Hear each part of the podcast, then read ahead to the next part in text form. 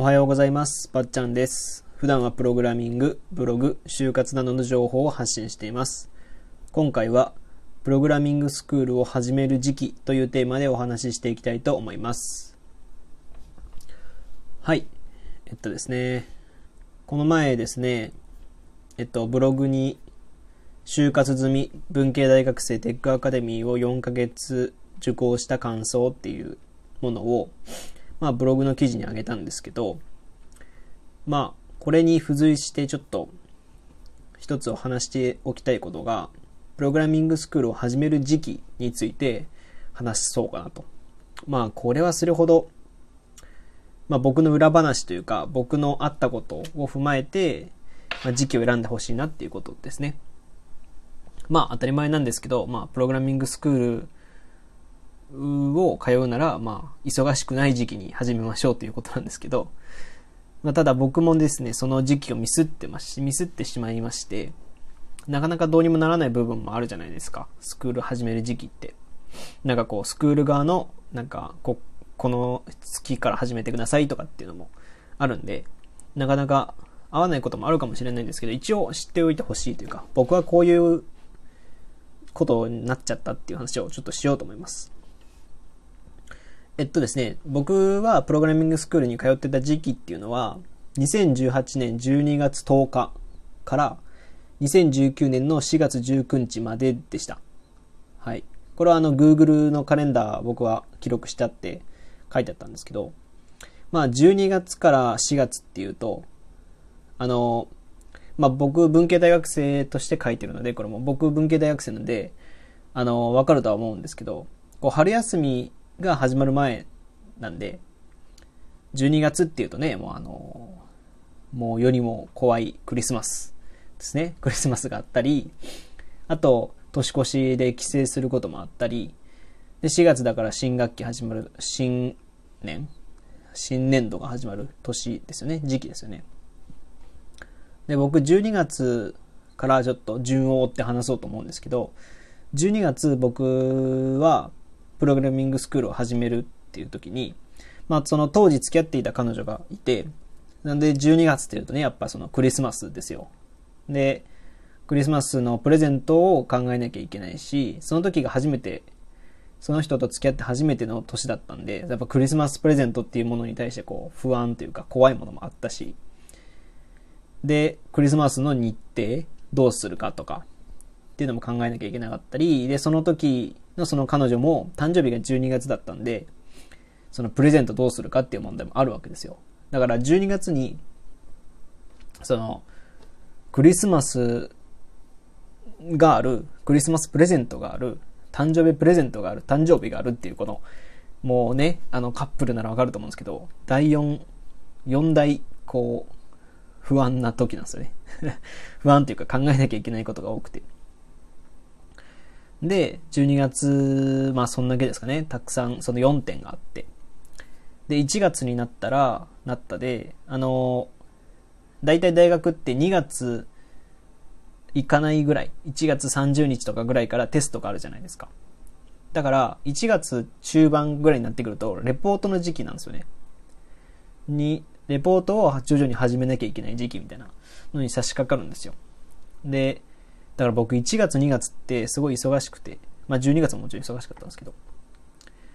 あの普通の大学生ならこう60点取って単位が取れるっていう、単位取れればまあいいじゃないですか。まあ GPA を気にしないならですよ。気にしないなら。まあ60点取って OK と。ただ僕はあの、ブログとかでも言ってるんですけど、特待生だったんで、特待維持っていうのがあるんですよ。特待生維持っていうのがあって、うちの大学というか、まあ、うちの学部だけなのかな？は、えっと、平均点80点以上を取らなきゃいけないんですよ。まあ、他にもこう条件はあるんですけど、平均80点を取らなきゃいけないんですよ。だから、もちろん別に85点があって、75点があってもいいんですけど、基本80点を、まあ、ベースに考えなきゃいけなくて。だからその、みんなの60点のボーダーラインが僕は80点だったんで、あの、きつかったんですよね。ちょっといい点数取らなきゃいけないんですよ。で、まあ、僕、テストよりレポート派なんですよ。あの、まあこれ結構論争があるじゃないですか。テスト派、レポート派っていう。僕はこうやってあの、ノートだったり、ブログとかも書いてるっていうのもあって、やっぱこう、文章、なんかこう、を、まあ書くことは好きだったんですね、もともと。で、とはいえ、まあいいレポートを書こうと思うと、まあ、それなりにこう、ちょっと本読んでみたりとか、下調べというか、したりとか、あとそう、凝った文章を書くために、こう、どういう、なんていうんですかね、順番で書くのがいいのかとか、ここの言葉をもっとこう、インパクトつけたいとか、そういうことを考えたりすると、時間もかかるんですよ。で、中には、中にはなんか5000字のレポートとかもあって、うちのゼミのレポートなんですけど、まあまあ、それほど書くことが難しいっていうよりは5000字書かなきゃいけないっていうことなんですよ。だから5000字のレポートもあったり、それが2個とかあったりした時期なんですよね。で、それがもう1月中盤、後半ぐらいにあって、で、次のその、じゃあ2月最初になっても、僕は、じゃあっていうか2月になっても、テストは一応あるんですよね。大きなテストが。まあ大きな期末テストが。で、あの、レポート多めって言っても、まあテストはテストであったりするんですよ。なんかテスト50%、レポート30%、出席20%みたいな感じのものが多いんで、レポートも頑張って書きつつ、テストも頑張んなきゃいけないみたいなものが多いんで、テストもそれなりに受けてて。で、僕、その2月、あそのテストに関して言うと、あの大学受験とかで僕は一回失敗して浪人してる部分があるんで、なんかその心のどっかでなんかこうテストに対する恐怖心が強いんですよ、僕は。なんで、まあレポートの比重の高いものを受けてたんですよ。だから、あの、レポートに時間をかかっちゃってて、で、ギリギリになってテストや、テストの勉強をしてみたいなことがあって。で、2月とかになると、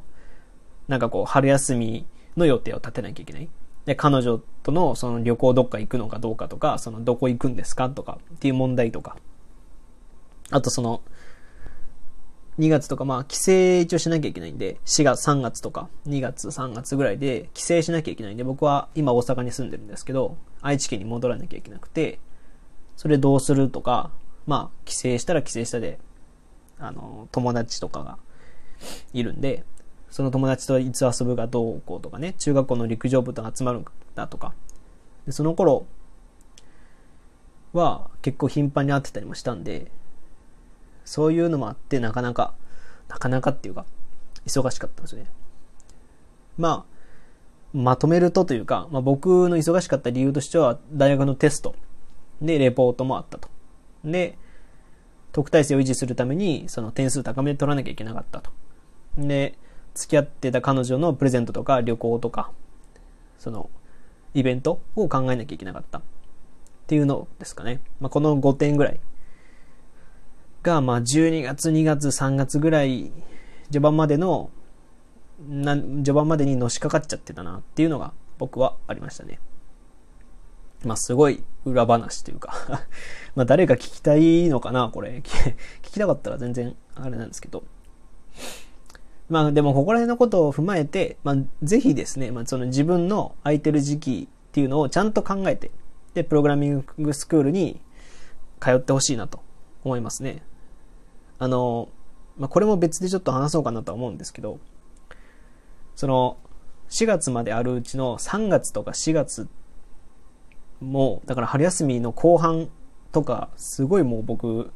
プログラミングスクールが、なんていうんですかね、遅くなっちゃってて、遅れてて、だからもう、毎日スタバ行ったりとか、大学の図書館行ったりとかして、なんとか巻き返したんですけど、なかなかね、きつかったですね。うん。まあだから、大学生、まあ僕文系大学生向けの記事書いてるんで、まあ文系大学生だったらちゃんとその春休みだったり、夏休みとかだったり、ね、その丸々使おうとか、あとまあ、な彼女がいる人とかってなかなか厳しいと思うので、そういうのを前々からちゃんと彼女に言っておくとかね、スクール終わった後、すごい、あの、楽しもうねとか。なその了承は取っておかないと喧嘩とかなっちゃうんでね。僕何回も喧嘩したんで、それ。あんまそういう風にはなってほしくないなっていうのがあるんで、ちゃんと時期は見極め見極めていってほしいなと。で、まあ、この記事、プログラミングスクールの記事については、えっと、テックアカデミーについても書いてあったりするんで、そちらもご覧いただけるといいと思います。で、それと、この記事とは別で、プログラミングスクール、文系大学生向けのプログラミングスクールおすすめを4つ、書いても、書いている記事もあるので、そちらもご覧いただけると、まあ、よりいいかなと。まあ、これはテックアカデミーに特化した記事なんですけど、はい。そんな感じですかね。はい。というわけで、えー、今回はプログラミプログラミングスクールを始める時期というテーマでお話ししてきました。今後もですね、このプログラミングについてのお話だったりっていうのをたくさんしようとは思ってるので、これからも聞いていただけると嬉しいです。はい。他にもブログやツイッターでも発信しているので、そちらもご覧ください。また次回お会いしましょう。ばっちゃんでした。